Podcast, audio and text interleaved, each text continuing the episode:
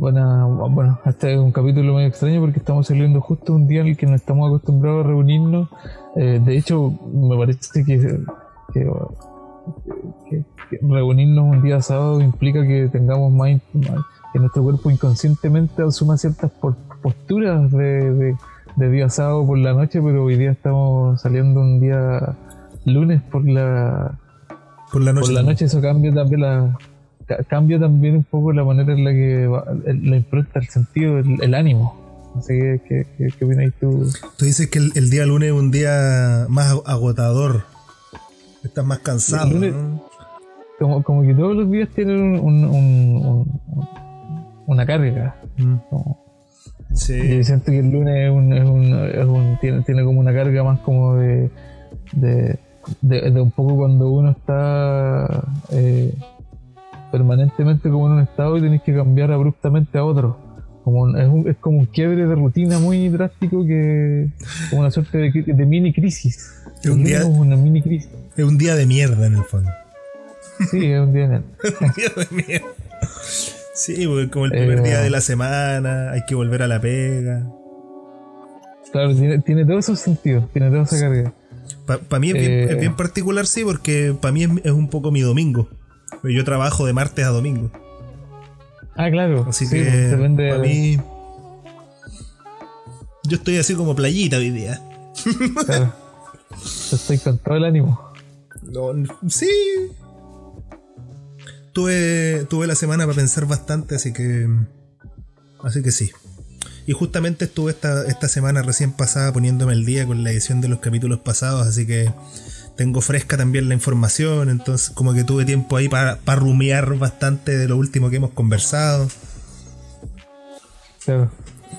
Para regurgitarlo, masticarlo de nuevo, tragarlo, regurgitarlo como una vaca, con de cuatro estómagos.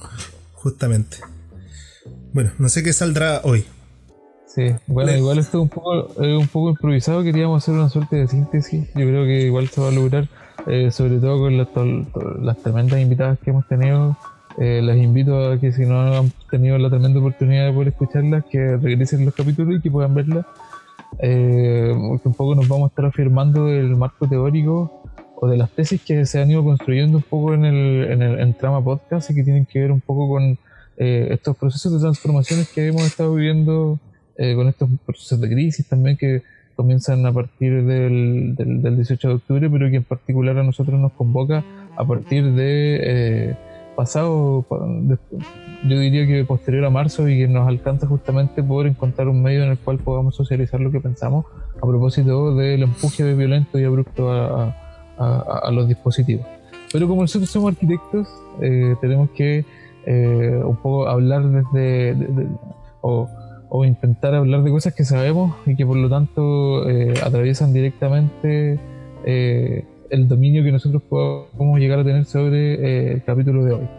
Eh, así que yo quería interpelar a Pablo desde un inicio para que eh, empecemos a, meternos en esto y después yo pueda como empezar a, dar unas pinceladas en el fondo como en lo teórico, como algunas cosas que creo que son importantes para relevar. Adelante, por favor. Soy todo oídos. Eh, nada, yo lo que pasa es que yo el otro día estaba reflexionando en torno a, las maneras en las que los discursos finalmente empiezan a hacer carne eh, y todos estos fondos empiezan a eh, convertirse en una suerte de expresión en la forma, en las expresiones culturales, en la música, en la, en la cultura en general, pero también en algunas decisiones arquitectónicas que van atravesando eh, van atravesando los formalismos, van atravesando las espacialidades y que van atravesando los programas también, sobre todo cuando son eh, humanos. humanos. Se te pegó ahí. Ya aquí estoy de vuelta. Cuando son humanos, decías. Sí, bueno, yo en el fondo para que, para que intentemos como meternos de cabeza eh, dentro eh, de, cómo nosotros vamos concibiendo eh, los discursos, es súper importante mencionar la manera en la que se generaba una ciudad.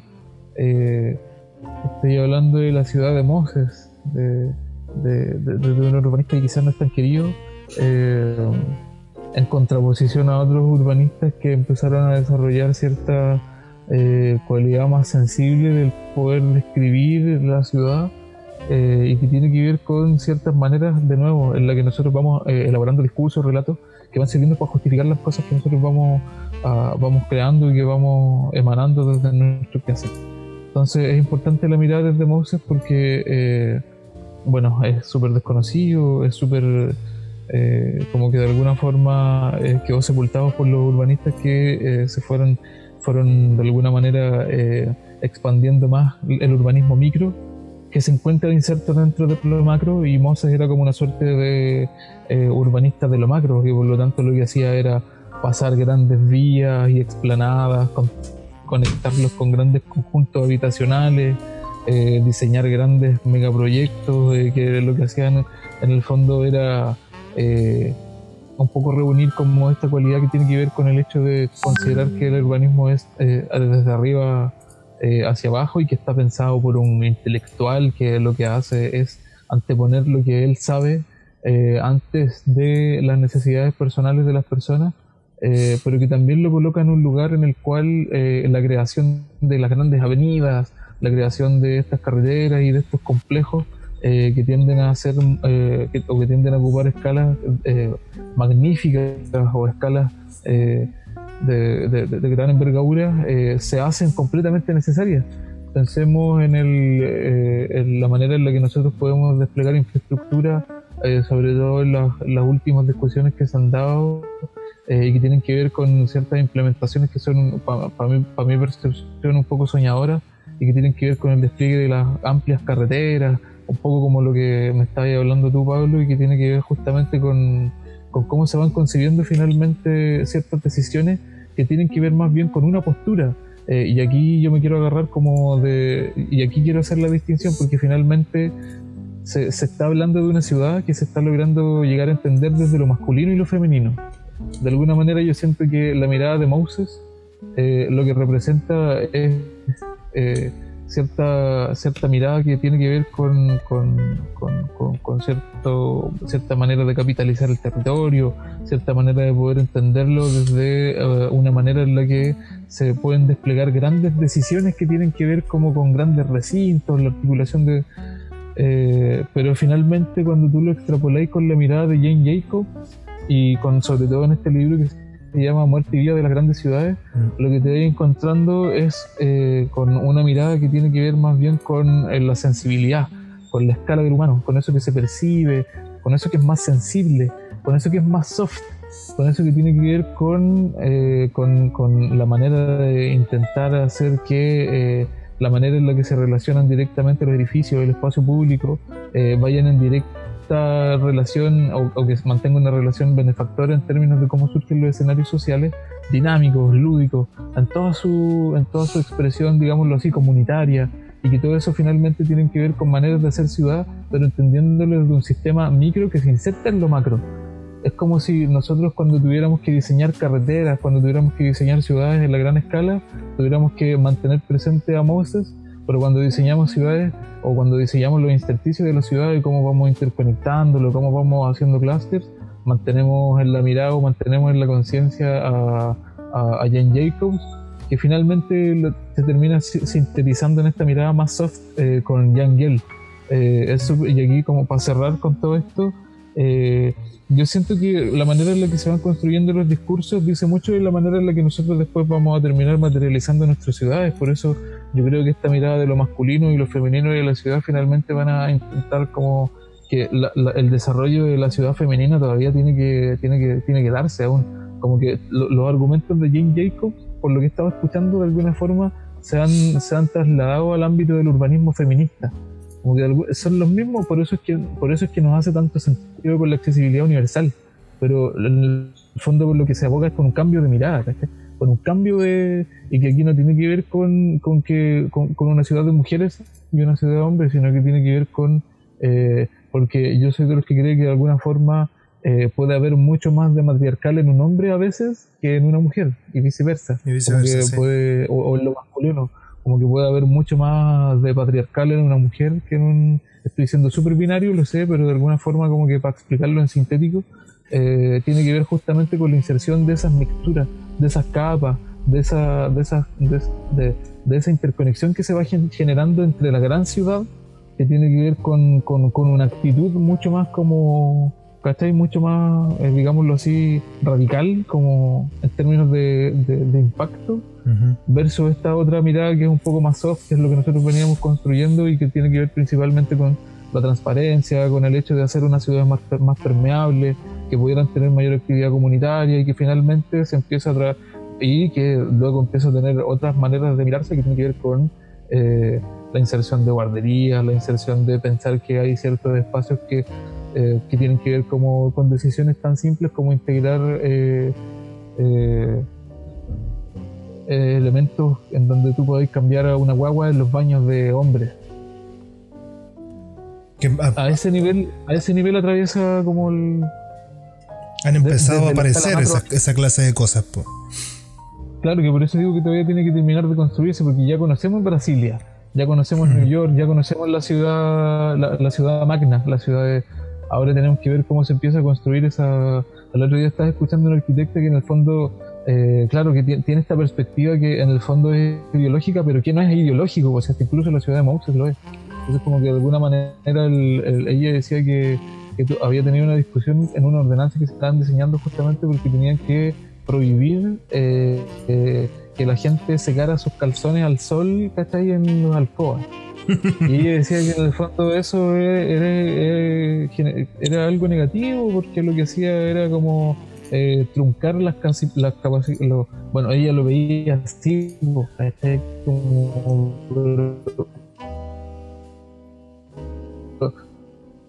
de alguna manera el conocimiento eh, que podías como establecer con tu vecino, una, una cosa así.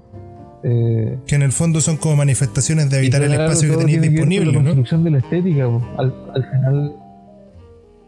Claro, exacto. Pero que, todo eso. Estás quitando la posibilidad de hacer cosas. De, hacerla y por lo tanto de construir un escenario, pues, de construir una imagen urbana. Pero en el fondo, ¿a quién le pertenece la estética? Entonces, eso es difícil definirlo. que, que, podamos constituir una estética entre todos. Porque, por ejemplo, esto de la participación ciudadana es muy Jane Jacobs igual. Antes de Moses no se hacía eso, entonces igual tiene que ver con, con, ese, con ese cambio que finalmente lo que quiere construir con todo esto es finalmente cómo los discursos se van haciendo cargo de, de cómo todo eso que vamos construyendo como ese bagaje cultural de fondo eh, hace que se empiecen a construir o que empiecen a emanar formas de hacer nuevas cuestiones, de hacer otras cosas, de, hacer intervenciones en la ciudad. Yo creo que estamos frente a una oportunidad maravillosa respecto de todo eso que tú estás diciendo. Porque mm, Independiente de, la carga de género que pueda tener eh, la relación con los sentimientos o ciertas maneras de hacer ciudad, que tú podrías pensar que es más de hombre o, es más masculino que femenino, pensando todavía en, términos binarios respecto de, nuestras manifestaciones culturales, que hay cosas que, eh, a pesar de que estamos, las estamos deconstruyendo, las seguimos identificando como eh, masculinas y femeninas. Independiente de todo eso, lo que, lo que es como más rescatable en el fondo de, yo creo, para mí por lo menos de todo lo que estáis diciendo, tiene que ver con esto de eh, tenemos que buscar formas de delinear estos contornos, ese último comentario de ojalá de que la, estética sea de todos y no de unos pocos, yo creo que esa es la clave, en el fondo. Como que eso es lo que tenemos que tratar de, de lograr porque independiente de que uno, de que uno como profesional del área pueda tener eh, ciertas opiniones o no respecto de ciertas maneras de hacer ciudad o de ciertas maneras de habitar el, el espacio o de ciertas maneras de, de hacer estética, en el fondo adueñándose de las fachadas de las casas, de los jardines, de los patios, en el fondo cualquier, todas estas manifestaciones que en el fondo son eh, culturales que se reflejan en los espacios Tú podrías, como eso que tú decías de colgar la ropa. Eso es una manifestación cultural, porque en el fondo es una costumbre que tenemos. Hay gente que para la que eso puede ser terrible y horrible y, y, qué mal gusto de, tener la, la, la, ropa colgada en la fachada de tu casa, weón. Como exhibir parte de tu privacidad, porque de repente podéis tener los calzones colgados en la ventana de tu casa. Entonces, en el fondo, eh, que, no se, que, no, no, que no seamos o, que no haya personajes que se sientan con el derecho a venir a decirnos qué es lo que eh, es o no es parte de, de nosotros mismos. Y por eso decía que estamos frente a una alternativa interesante y maravillosa porque son cosas que, que se deben discutir en contextos como los del 28, los del 25 de octubre. O sea, y no solo ahí, sino que en todo este proceso constituyente. En el fondo, pensando que, que, frente a lo que estamos es un fin de ciclo político, pero la verdad es que más que solo un fin de ciclo político. Porque, por ejemplo, hasta Lavín es capaz de reconocer y de decir abiertamente en televisión que el próximo gobierno va a ser un gobierno de transición hacia un modelo nuevo de hacer política. Pero resulta que no solo a un modelo de transición, o sea, no solo hacia un modelo nuevo de hacer política, sino a un, a una, a un modelo nuevo de hacer ciudadanía, de vivir, eh, de ser chileno en el fondo. Porque la oportunidad que tenemos es la de ir a levantar nuestras opiniones y a expresarnos respecto de cuál es el marco normativo al que todos vamos a describirnos. Entonces son en momentos en los que tienen que ocurrir muchos cabildos, como los que hubo después del 18 de octubre, para conversar precisamente sobre estas cosas. Es una oportunidad de educar a la gente. Precisamente para que lo que, lo que ocurra no sea un impulso eh, irracional el, que le dé forma a estas cosas. Que entendamos que, hay cosas que por más que sean, que, que nos puedan parecer beneficiosas a unos, eh, no significa que sean beneficiosas para todos. Porque si no, eso significa que va a venir a alguien, que, vamos a dar la posibilidad de que venga alguien a imponer su opinión y a convencernos de eso. En el fondo, solamente, solamente porque se está enfrentando a la ignorancia, no a la ignorancia en términos así como peyorativos y malos, sino que simplemente al hecho de desconocer las cosas. Así es como nos, nos, han venido engañando durante todos estos años de transición ah. después de, de, la, de la dictadura. Que en el fondo es como no. lo, que, pasa con esto es que a la, a la, le conviene un poco decir que la transición, porque en el fondo, en su historia, lo que él lo definió es que es una suerte de mecanicista. Entonces, se hace para, esta transición que tiene que ver con intentar eh, digitalizar ciertos aspectos de la vida, se hace urgente un mecanicista, un creador de artefactos. Entonces, qué mejor que decir, que, las oportunidades que existen afuera son las que hacen coherencia con tu hacer. Sí, pero. Eso tiene que ver con el hecho de decir que es transición y él también es como una suerte de creador de artefactos, que no tiene que ver con crear política, sino que tiene que ver con crear artefactos que conectan, que son métodos, que son como. Ahora también tiene. Eso mucho tiene que ver con lo que yo te venía diciendo hace un rato, que tiene que ver con la. con con la perspectiva, con la visión de quien ejecuta, de quien lo hace, eh, de, la impronta de quien finalmente es quien planifica, quien diseña la ciudad, quien la hace. Por ejemplo, generalmente existe una manera eh, que tiende a eh, como, como dejar fuera ciertos aspectos esenciales dentro del vivir de las personas.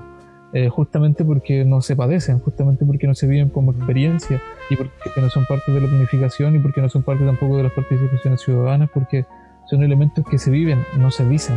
Son cosas que le pasan a la gente, pero que no necesariamente forman parte de sus conversaciones, pero que no por eso deja de atravesarle la cotidianidad. Estoy pensando, por ejemplo, en la perspectiva que tuvo el alcalde, un poco para ligarlo como a política eh, micro, como a política regional, digamos o, comunal eh, cuando, cuando de alguna forma nosotros nos vemos dentro de una trama como la de Valdivia y nos situamos en Picarte, específicamente en, como en, mil metros a la redonda de, de Sodimac, va a ser una carretera por Payao. Eh, que va a conectar Payao con eh, y que va a pasar por detrás de los jardines de San Cristóbal, pero de alguna forma se piensa el proyecto como de, una, de, intentando agarrar ciertas variables que tienen que ver efectivamente con la, la capitalización del territorio y con, con, la inserción de eh, una manera de o, con la manera de pensar la ciudad desde cierta perspectiva eh, operacional, mecanicista, que no se va a hacer cargo de las personas que van a caminar, por ejemplo, en esas veredas a las 3 de la mañana, cuántas violaciones van a significar eso, eh, se están colocando programas que logren generar clúster y que de esa manera hagan vida y que de esa forma no se genere una carretera como la que nosotros tenemos en Américo Vespucio quizás llevando la gran escala en Santiago, y que es un poco el intento de lo que hace hacer, es un, poco el intento eh, de lo que viene a, a hacerse en Valdivia, que es intentar generar como una carretera perimetral que logre interconectar a Valdivia por fuera, como, como en Santiago, como en América en Santiago, puede hacer convalación, pero lo que hace generar eso, o lo que, o lo que genera eso eh, principalmente es que tú haces que las aceras sean completamente muertas porque no tenés programa. y hay segregación además, pues. No tenés planificación y hay segregación, claro. Porque hay asentamientos como... Estás fuera o estás dentro del anillo, esa clase de cosas genera muchísimos problemas termináis generando una ciudad que. o, unos bordes muertos, súper basurales, eh, ocupación informal, ese tipo de elementos, pues, pero que llegan justamente por la perspectiva, que estáis la mirada desde la persona que planifica, que conecta, que, que, surge de, incluso desde esa personalidad, desde esa subjetividad. Ahora surgió la subjetividad, pues, y ahora es que nos hace sentido el discurso de Jay Jacobs, y por eso es que ahora yo creo que desde el mundo de los, de los feministas se logra agarrar de ese discurso y lo que hace el feminismo es decir que en la planificación eh, que nosotros siempre hemos generado es, es, capitalista. Y bueno, hay un rollo que está asociado con eso justamente porque consideran que lo, capitalista es patriarcal. No sé, hay un discurso ahí que yo creo que tiene que, que, acomodar como capas de alguna manera y no sé qué, es lo que va es lo que va a terminar por y, y, lo saco de la palestra justamente porque eh, es una conversación que se está dando justamente a propósito de cómo los discursos son los que empiezan a generar como pequeños cambios, micro, si no preguntemos a Jane Jacobs, cómo, cómo, todo ese discurso finalmente terminó siendo de forma, ciudad, teoría y se enseña en la universidad.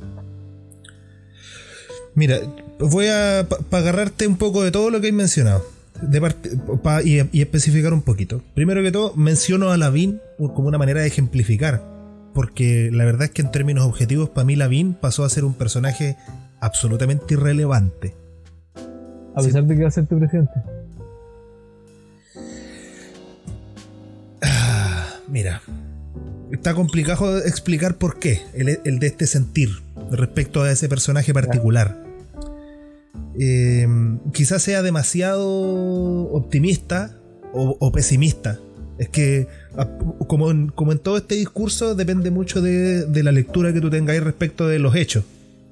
Mm. O, o, de cuáles sean las hipótesis que se planteen. Pero en términos prácticos, yo lo que pienso. Bueno, ya. Por ejemplo, si Piñera, eh, pensando en, términos de la duración del plebiscito y de la elaboración del. del. Hoy siempre se me olvida el nombre. de la constitución, perdón. Eh, eh, claro, va a cambiar la firma. Si es que no alcanza a firmarlo Piñera, tú podéis pensar que, claro, va a ser el próximo presidente quien quien lo firme y, va a quedar un poco ahí marcado en la historia y además eh, va a ser el personaje que en el fondo va a ser quien guíe todo este proceso, el desarrollo y puede ahí haber algo de, importancia, de relevancia respecto de, quien sea quien esté en el poder. Pero lo que yo leo y, y, entiendo que no soy el único porque lo he escuchado y lo he leído también en otros lugares, es que justamente lo que, lo que este weón del, del Lavín es capaz de darse cuenta. Y, por eso es que él dice que el próximo gobierno va a ser de transición hacia un modelo nuevo de hacer un modelo nuevo y una manera nueva de hacer política. Es que lo que él entiende es que quien sea que esté en el próximo gobierno, en el fondo, va a tener sí o sí que eh, actuar de una manera distinta. Y yo creo que respecto de las tecnologías nuevas, de todas estas cosas que están ocurriendo, de la revolución eh, de las redes sociales, de, mm, de, justo como este momento crítico respecto de, de, nuestra de nuestra psicología y esto de este, este momento súper reflexivo porque estamos empujados a, a convivir con nosotros en nuestras cabezas que es algo que repetimos constantemente. Por lo tanto, produce fruto y, genera resultados en términos de la manera en la que las políticas se, van a, se vayan a llevar a cabo. Me refiero que ya, probablemente vaya a haber mayor o menor empuje o mayor o, mayor o menor energía puesta en el desarrollo de ciertas políticas y de ciertos eventos que tengan que ver, que tengan impacto en la sociedad. Pero eh, lo que este weón está entendiendo y, lo, que yo, lo que yo visualizo y lo que espero es que el modelo nuevo va a ser sí o sí desde la base. Porque, porque el, poder que, que, estalló el 18 de octubre pasado eh, va a ser, no sé si imposible, pero súper difícil de canalizar a través de un pensamiento eh, o de algún personaje. Por lo tanto, es. No es que sea irrelevante, pero, pero no es lo más relevante quién vaya a ser el personaje que esté a la cabeza de este nuevo proceso. No digo, por eso digo, no, es irrelevante, pero no sé si sea lo más relevante. Porque en el fondo, independiente de quién esté a la cabeza, está en nuestras manos llevar a cabo eh, este nuevo proyecto político. De partida porque tenemos la constitución nueva que no lo demos por ganado todavía porque no hay que ser eh, eh, exitistas ni, ni celebrar antes de tiempo, pero pero también está en nuestras manos. ¿Cachai? Por lo tanto, que esté la Lavín en el poder o no. por eso digo, puede que vaya a haber más energía en cierto. en impulsar ciertos de ciertas. ciertas políticas. Pero, pero no es que se vayan a dejar de impulsar. En el fondo, como que independiente de que tú lo mires como un mal personaje, como que no va, no, va a ser incapaz de influir de mala manera es lo que va a ocurrir. solo a eso me refiero. Como que solo por eso digo que, no me parece tan importante pensar, sobre todo porque mientras tú más reflexionas respecto de él, eh, más espacio le das. Así es como meten al personaje en las cabezas de la gente. Porque resulta que hay un robo en, no sé, en cualquier comuna de Santiago y aparece opinando. Te lo meten a la fuerza. Entonces, mientras tú menos espacio le das en tu cabeza, empieza a ser irrelevante el personaje. Lo que hay que hacer es precisamente eso, dejar de prestarle atención a weones que dan igual. Si lo que el loco está haciendo es. lo que ¿ah? ¿Pasemos de la bien entonces? Eh, eh, bueno, para allá iba. Eh, eh, oh, pero se me fue completamente un poco la, la idea. Entonces. Em, ah, bueno por eso lo importante es que, que, tomemos, que tomemos acción respecto de la educación de la gente. Para que, que justamente cuando esté ocurriendo este proceso de... perdón, me voy a enganchar. Probablemente por aquí voy a editar algo. Voy a anotar el, el momento en el que está ocurriendo.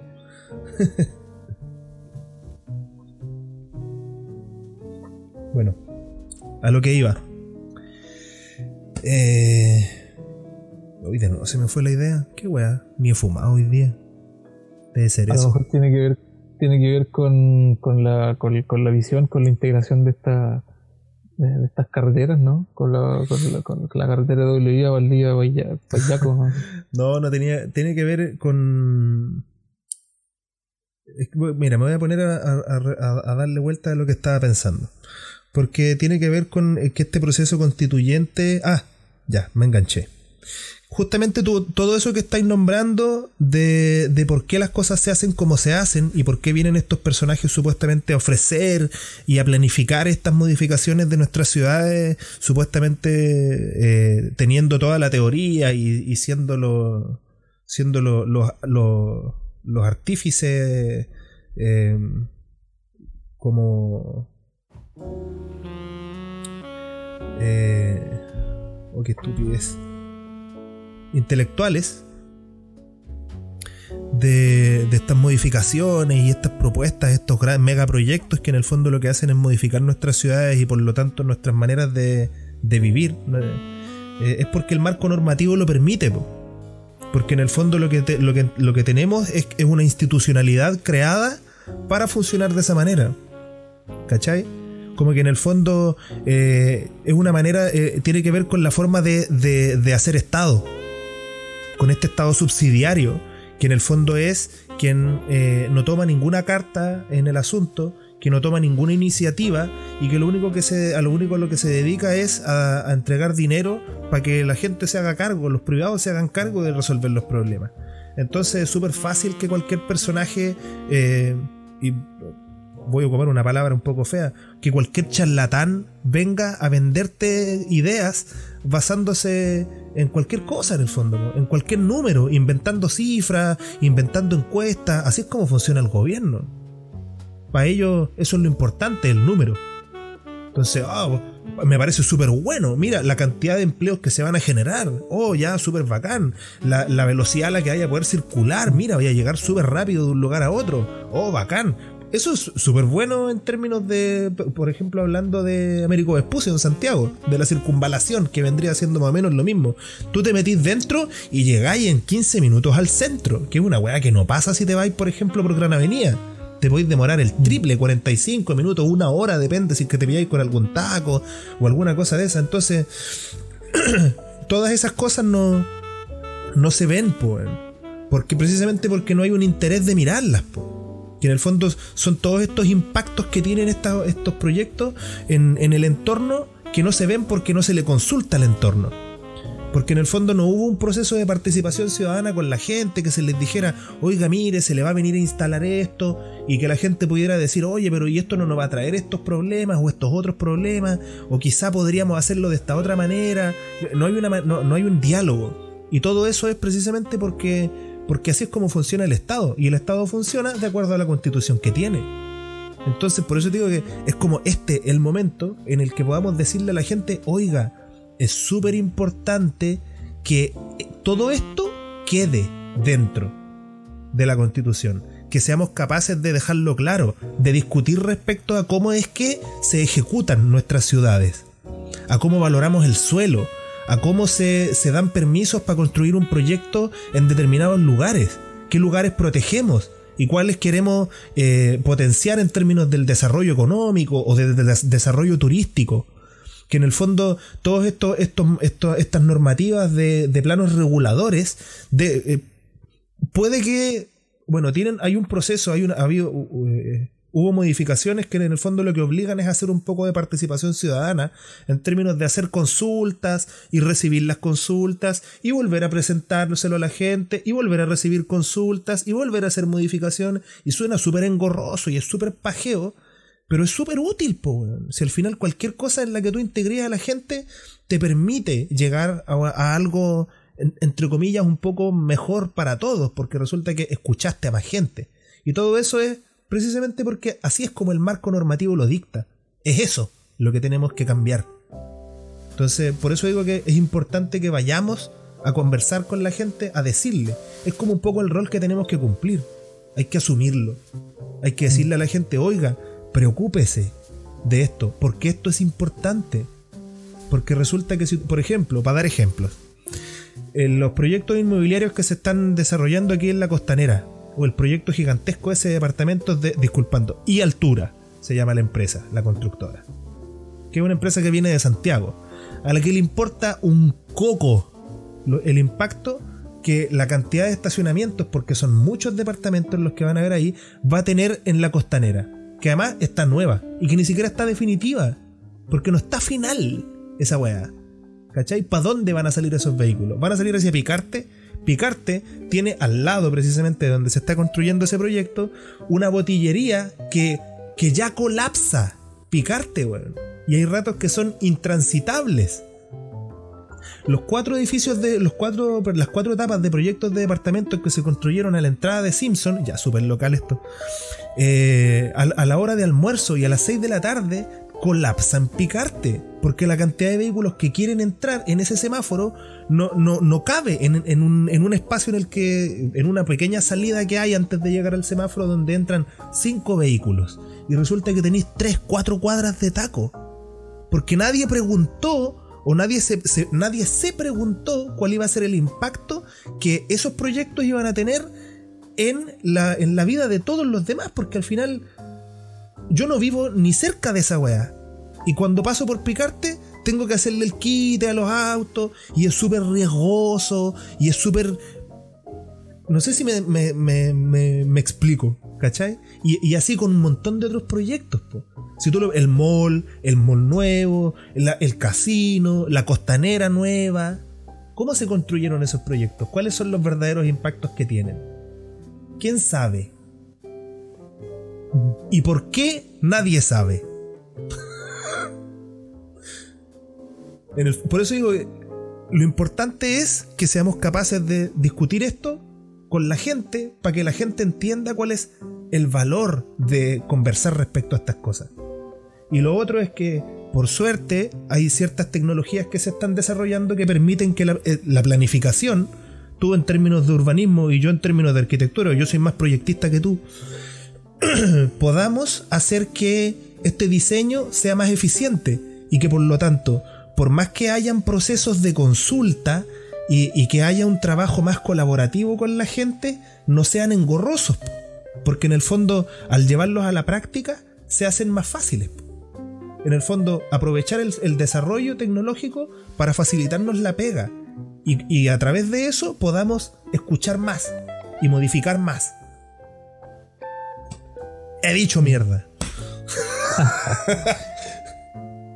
perdón por, perdón por la extensión, pero Ah, yo creo que aquí cerramos el podcast, pues nada, ¿para, qué, vamos a seguir con eh, no, hay algunas cosas que quería decir, sobre todo para agarrarte, el, agarrarte desde el inicio, sobre todo la manera en la que nosotros estamos poniendo la, la cuestión en, código perspectiva. Eh, eh, lo que tiene la perspectiva de la historia de la, del arte finalmente es que nosotros nos vamos encontrando con, con, con, con algo que no tiene de alguna manera eh, profundidad en, su, en su condición más primigenia. Eh, después, del, después del Renacimiento, como que somos, podemos ser capaces de poder ver dos jugadas más para adelante. Eso quiere decir que somos, somos, somos, más conscientes de eh, somos conscientes del espacio y por lo tanto eh, podemos saber hasta dónde llegan las profundidades, se crean los puntos de fuga, logramos entender, logramos poner las cosas en, en perspectiva y eso quiere decir eh, agarrarlas en toda su profundidad. Entonces como que yo siento que la profundidad con la que nosotros tenemos que eh, empezar a afinar el lente para poder ver este tipo de cosas, eh, de nuevo es multisistemática, es multifactorial de alguna forma en esta era de lo cuántico. Finalmente lo que hay que diseñar son maneras en las cuales nosotros vamos a interconectarnos con esos otros fenómenos de la vida que antiguamente no sé si estaban no, sé si decir esto así como, como, como, no sé si estaban bien conectados, yo creo que no, por algo venían, venían, venían explotando, pero eh, de alguna forma igual existen como maneras de eh, intentar, por lo menos intentar entender, como que nos, podíamos nos podríamos nos podríamos como colgar de otro elemento que fuera eh, mayor a nosotros y que entienda la manera en la que nosotros estamos interconectados, pero mayor a nosotros no de manera ontológica o, o, remitirlo a alguna dimensión espiritual, sino que eh, mayor a nosotros en términos de control. Eh, yo creo que de alguna forma eh, esto que se está colocando en clave, no quería decir su nombre, pero tener que decir en clave Lavín, tiene que ver principalmente con reconocer que esos elementos de dispositivo se hacen como se hacen tangibles justamente porque tú lo que necesitáis es como esto. Eh, necesitamos un celular eh, que tenga la pantalla táctil, pero eh, nadie de nosotros sabe hacer pantallas táctiles. Llamemos a alguien que tenga capacidades técnicas para construir una, una pantalla táctil. Y el que tiene las capacidades de diseñar fórmulas, de diseñar dispositivos, de tirar whisky desde un, desde un avión para reducir la contaminación acústica, este, lejos, lejos de, ser viable eso, ¿no? Lo que hace es, intentar, intentar.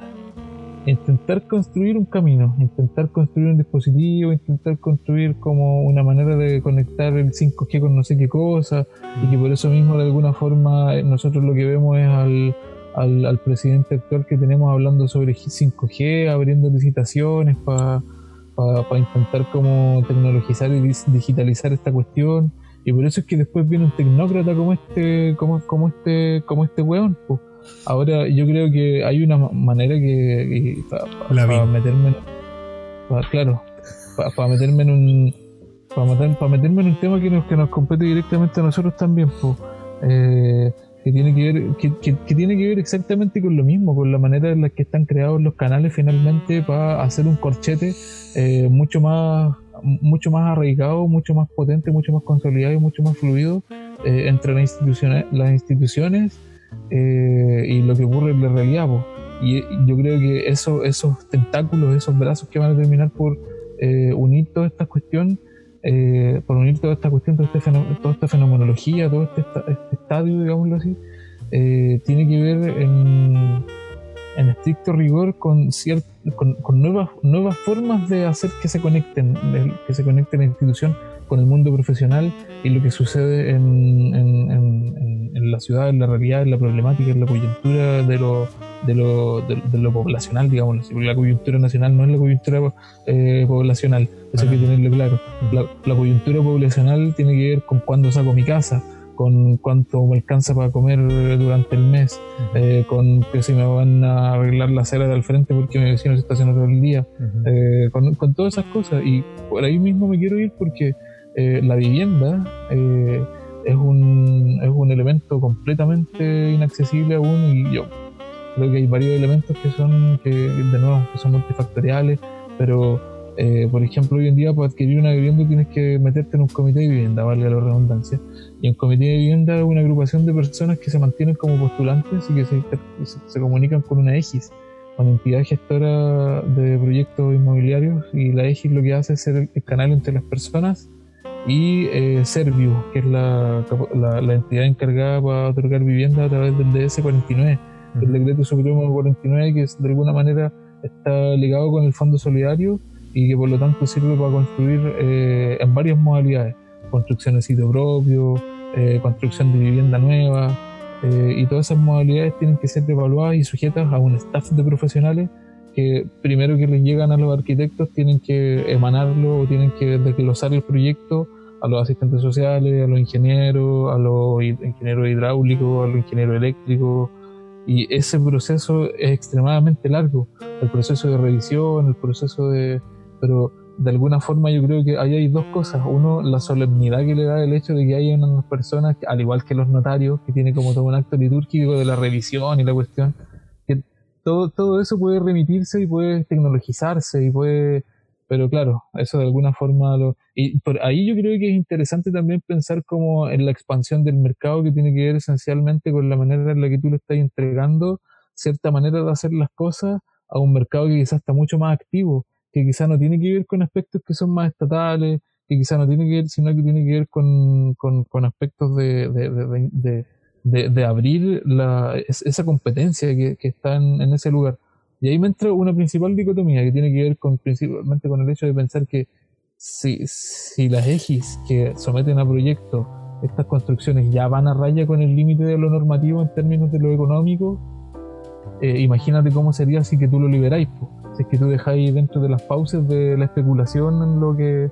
Por eso es que ahí el rediseño del sistema, que debería ser mucho más rápido en términos de la adquisición de vivienda, eh, con los sistemas eh, que se van a generar en términos de la, de la revisión. Ese de proyecto y su posterior revisión eh, tiene que ver principalmente con una digitalización de las estructuras de la institución y de cómo finalmente se interconectan con este, con este otro sistema que está operando también al mismo tiempo y que va presentando nuevos problemas al mismo tiempo en el que ya estamos atrasados con esas soluciones que vamos creando.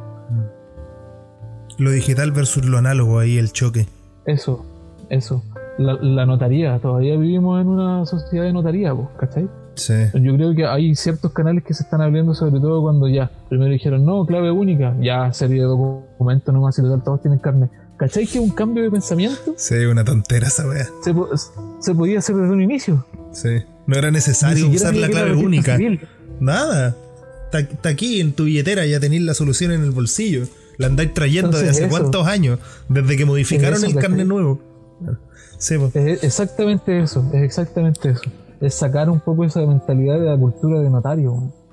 Bueno, pero eso son cosas que igual hay que discutir precisamente en este proceso futuro. Porque son modificables justamente a través de ese marco normativo. Si eso es lo que permite rehacer la constitución.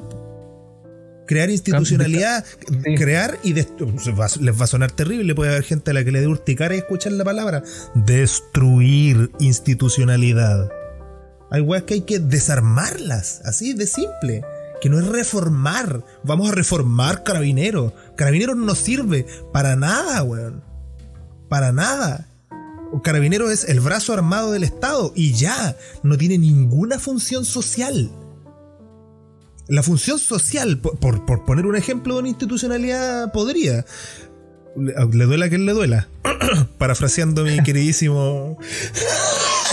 A nuestro queridísimo Mañanich. El, ministro ausente. El rol social de, de carabinero se hace presente cuando es el Estado quien los impulsa. Y puede que haya, claro, mucho, mucho, mucha persona ahí en servicio con un, con un, con una, un profundo sentimiento de, de, ayuda y de rol social. Pero en la práctica no funciona. Bueno, eso por dar un ejemplo. Lo pasa, yo, yo, yo, pero, no, no, no sé por qué salió esto de los carabineros, pero yo lo, logro entender un poco como, para hacerte paréntesis, súper como, eh, un poco como el rol de lo mismo que hacen los guardias en el súper ¿Qué pasa si tú sacas el guardia del super por fuera? No hay guardia. ¿Mm? Justamente. Eh, eh, es un. Más allá de eso, no sé qué. Da testimonio, digamos. Como que. Eh, es, el testimonio de la seguridad. Lo que pasa es que. Ah, Bueno, ¿por qué salió lo, lo de Carabinero? Era por lo de la destrucción de la institucionalidad. Porque tenemos que ser capaces de asumir que hay ciertas cosas que, hemos construido a lo largo del tiempo que no han resultado bien nomás. Po. Eso, lo, que pasa es que yo creo que hay una paradoja que es interesante de, descubrir igual que es la, de la nave de Teseo, no sé si te suena. En el fondo como que Teseo, Teseo tiene una nave. Teseo es un, de alguna forma un personaje griego. Eh, a la nave tú de pronto le vas cambiando tantas piezas que tú ya no sabes si sigue siendo la nave de Teseo es de Teseo, Teseo ya está muerto. Imagínate, Teseo murió. Sigue siendo la nave de Teseo porque entonces eh, como que las cosas pueden llegar a cambiar tanto que pueden, que pueden llegar a perder su origen. Entonces como que yo no, sé si incluso puedes llegar a reformular tanto algo que eso ya no es, es completamente distinto a lo, a lo, a lo, a lo que era. Eh, incluso como pensando como la idea de la que incluso uno podía llegar a reformular instituciones como Servios. Eh, no, no quiero hablar de los pacos, si para mí esa está. El Sename. Exacto, claro. Hemos hablado del Sename.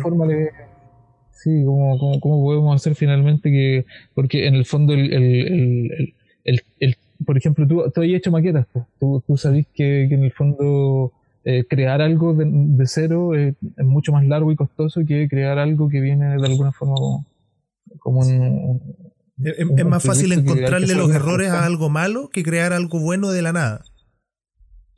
Claro. Igual hay que, como tú decías, saber reconocer cuando hay algo que efectivamente tiene que rediseñarse arquitectónicamente, que no es un problema de ventanas, de vanos y de... Pero para eso hay que conversarlo. Sí, por eso es que por eso es que es tan importante eso. Más allá del proceso mm. constituyente, es de instalarse a conversar con la gente. De hecho, creo que eso igual es harto bonito y positivo de esto que estamos haciendo. A pesar de que no tengamos una gran audiencia todavía. Algún día. ¿Hay preguntas? Preguntas? No, no, no, nada. Pero a lo que voy es que eso es lo interesante, que en el fondo no importa la, gente que sea, que quizá que, que, haya, que seamos capaces de, de, entre nuestra conversa y las conversaciones que hemos tenido con los invitados que tenemos, de, de, dejar algo ahí dando vuelta, al menos de, valorarlo, de tomarle el peso en el fondo un poco a, nuestras actitudes.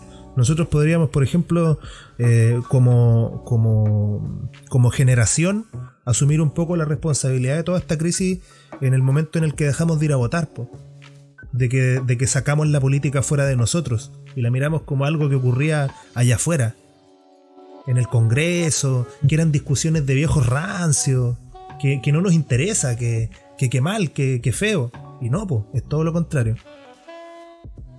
Tenemos que, tratar de ser capaces precisamente de, de tener, una, de tener discusiones respecto a política a diario y en todos los ámbitos de nuestra vida porque precisamente está inmiscuida en todos los ámbitos de nuestra vida, aunque no nos demos cuenta.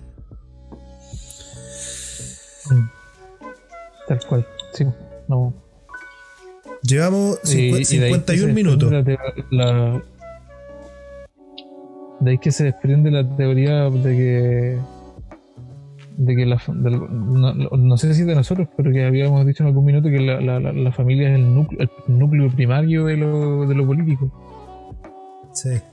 Y que de alguna forma la sucesión de, de, la sumatoria de todas estas familias y de todas estas familias pensantes y de todos sus componentes en directa interacción con, con lo social eh, iban generando esta construcción de realidad, pues, esta construcción de percepciones, la conversación con el destino, eh, la eh, bueno, por las personas que logran tener de alguna manera como conexión eh, em, empática con su vecino, porque las personas que están atravesadas por una idea toda su vida y, viven viendo la realidad a través de los ojos de esta idea. Mm. Eh, y que por lo tanto lo que va a hacer es que sus vecinos surjan a través de su lente ¿no? Pero para, las personas que logran conectarse con sus vecinos, esas problemáticas surgen pues de inmediato.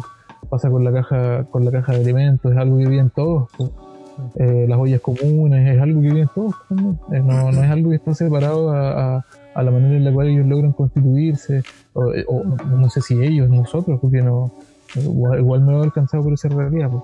La cosa es que finalmente se va, yo, creo que esto se va constituyendo, se va, se va, constituyendo solo, y por eso es que se llama finalmente constitución. Pues, yo creo que finalmente este transecto de tiempo que nosotros tuvimos desde el estallido hasta ahora, justamente lo que hizo fue constituirnos.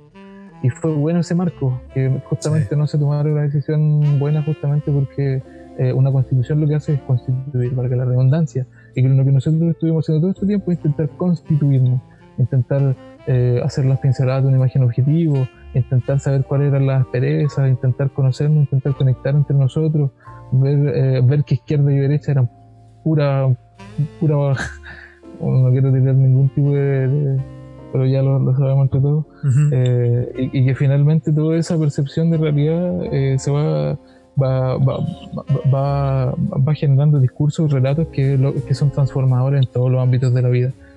Y que capaz que, no sé, no, independiente de la constitución que tengamos, vamos a construir nuevas, nuevas maneras de vernos.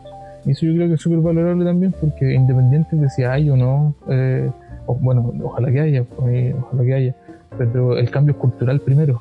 Entonces, en ese sentido, como culturalmente ya hemos venido trabajando algún tipo de reflexión, eh, ya hay una constitución. Eso es lo que quiero decir finalmente. Ya hay un atisbo de, que nos reconstituimos en algo. Sí, y, lo interesante. está por fuera de lo que habíamos pensado. Y lo, y lo interesante de este gesto es que nos permite darnos cuenta de que si hay algo malo y, lo identificamos, somos capaces de modificarlo porque en realidad depende solo de nosotros querer hacerlo. Mm. Entonces tú podéis pensar eh, cómo, irá a ser el resultado. La verdad es que el resultado va a ser, va a seguir siendo modificable igual. Porque, porque ya no tenemos esta idea de que, de que estas rocas son imposibles de destruirlas o de moverlas. No, no son rocas. Son soft. Nuestra próxima constitución va a ser una constitución soft. Sí, tiene que ser una constitución soft todo el rato. Ya, ya, ya estamos en otra, estamos en otra, en otra parada, pues, no, no, podemos seguir considerando una, una, una, manera de seguir constituyéndonos como si fuéramos animales, pues, como si fuéramos lobos, como si fuéramos, como si fuéramos tiburones. mentalidad de tiburón. La mentalidad no, ya la, mentalidad, mentalidad de tiburón muere con Piñera, muere, con, muere con el management. Sí. Ya, amigazo. Es otra wea ahora. Yo creo que sí, estamos en un tiempo prudente. Sí, estamos. Para recuperar eh, la temporalidad. sí, oye, no, yo, ojo, ojo, ojo que aquí se cierra una temporada con esto. Ahora nosotros vamos, vamos a abrir otra temporada que tiene que ver con, otras cuestiones. Eh, eh, y que esencialmente yo creo que tiene que ver con en, miras a, lo, a, plebiscito sobre todo. Eh, pero intentando conectarlo con una mirada que, que, nos corresponde y que es un poco más. Y a lo mejor aquí vamos a tener otros, otros matices que con, otros invitados y con, otra, con otras maneras de percibir esto que se nos viene. Oye, sí, que interesante esa manera de pensarlo, ¿ah? Porque justamente ya este fin de semana que viene es fines de agosto. Eh, septiembre es el mes previo al mes de la constitución y tenemos ahí justamente un par de meses antes de la fecha para hacer más o menos unos 7 8 capítulos de nuevo y, quizás sería una buena manera plantearse, eh, orientar en eso la discusión. Pues. Como invitar, buscar que ese sea el fin de los invitados, dar un paso en el fondo, si al final eh, la política eh, semanal ha tomado un carácter distinto ya. Ya no. Sí. El, eh, coronavirus ya, ya no, no, rige tanto nuestras vidas. Estamos todos ya medio sumidos en esta nueva normalidad. El gobierno ya estamos asumidos de que murió. No.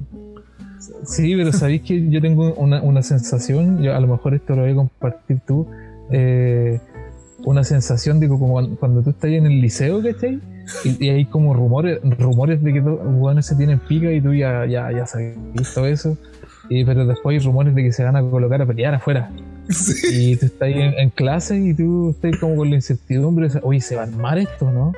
Oye, pero y, ¿qué quiere pasar? Así como de, y saliendo afuera, esa sensación así como de, que va a haber algo. Mm. Sí. con, con, la misma, con, con, el mismo entusiasmo liceano, yo creo. Sí, es súper. Es súper infantil, sí, Es como esa la sensación. Es, esa la emoción en realidad. Sí. Esa expectación así como. Y, esa curiosidad respecto de cuál irá a ser el resultado. Ver quién, quién es el que pega. Claro, eso, eso. vamos, a ver quién pega. Bueno, vamos ya. vamos a estar eh, ahí en primera fila, así que va a ser interesante. Comiendo palomitas, intentando. intentando agarrar, agarrar algo de la película, pues, de cómo se. que son varias películas, pero bueno, ahí vamos a armar una nosotros. Aquí vamos a estar. Ya, pues, amigazo. Ya estima tres. Estamos ahí justito rondando la hora.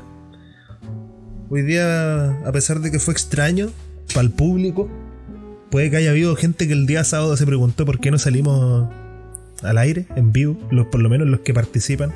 Yo creo que hay ahí algunos personajes, sí, en YouTube, en... Probablemente no nos vayan a escribir mandándonos un mensaje ni nada, pero. Oye, weón, ¿por qué me salí? Claro, pero, pero puede que haya habido alguien que dijera: Oh, mira, no están hoy día. Y ya, pasó a lo siguiente. No, no, fue relevante para su fin de semana. Pero. Hoy estamos al aire todavía, ¿no? Sí. Pero yo creo que se notó la ausencia.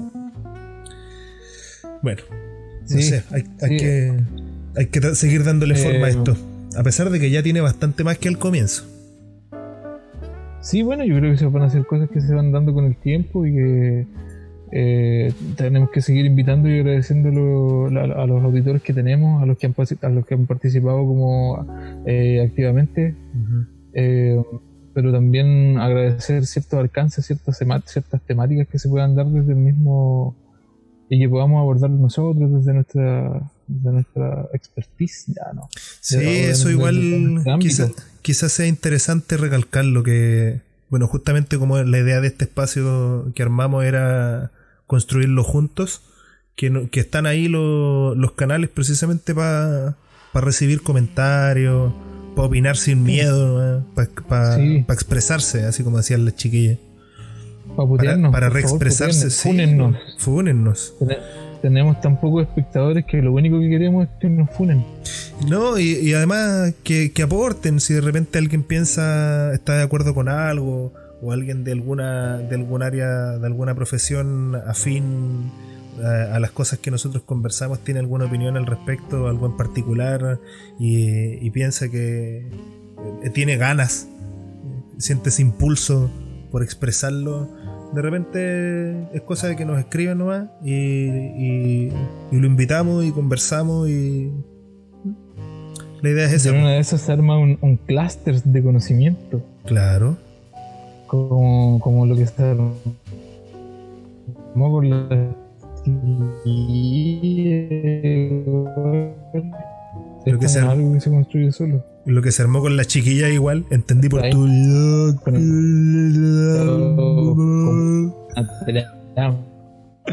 Ya, cerremos, que tu internet está muriendo. Voy a cortar transmisión. Eh, a nuestros auditores que, que no está- estuvieron en vivo hoy, pero que, que probablemente Ay, vayan a aparecer durante la semana. Que me llega.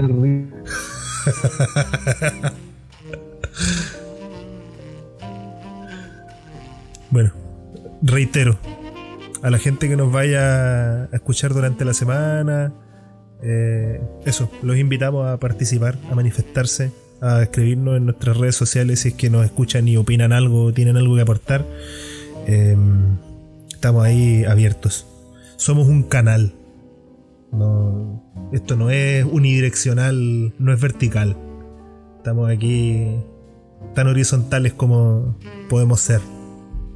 Así que les mandamos un besito, muchos abracitos, cuídense mucho del Eso. corona, pónganse mascarilla, recuérdenlo.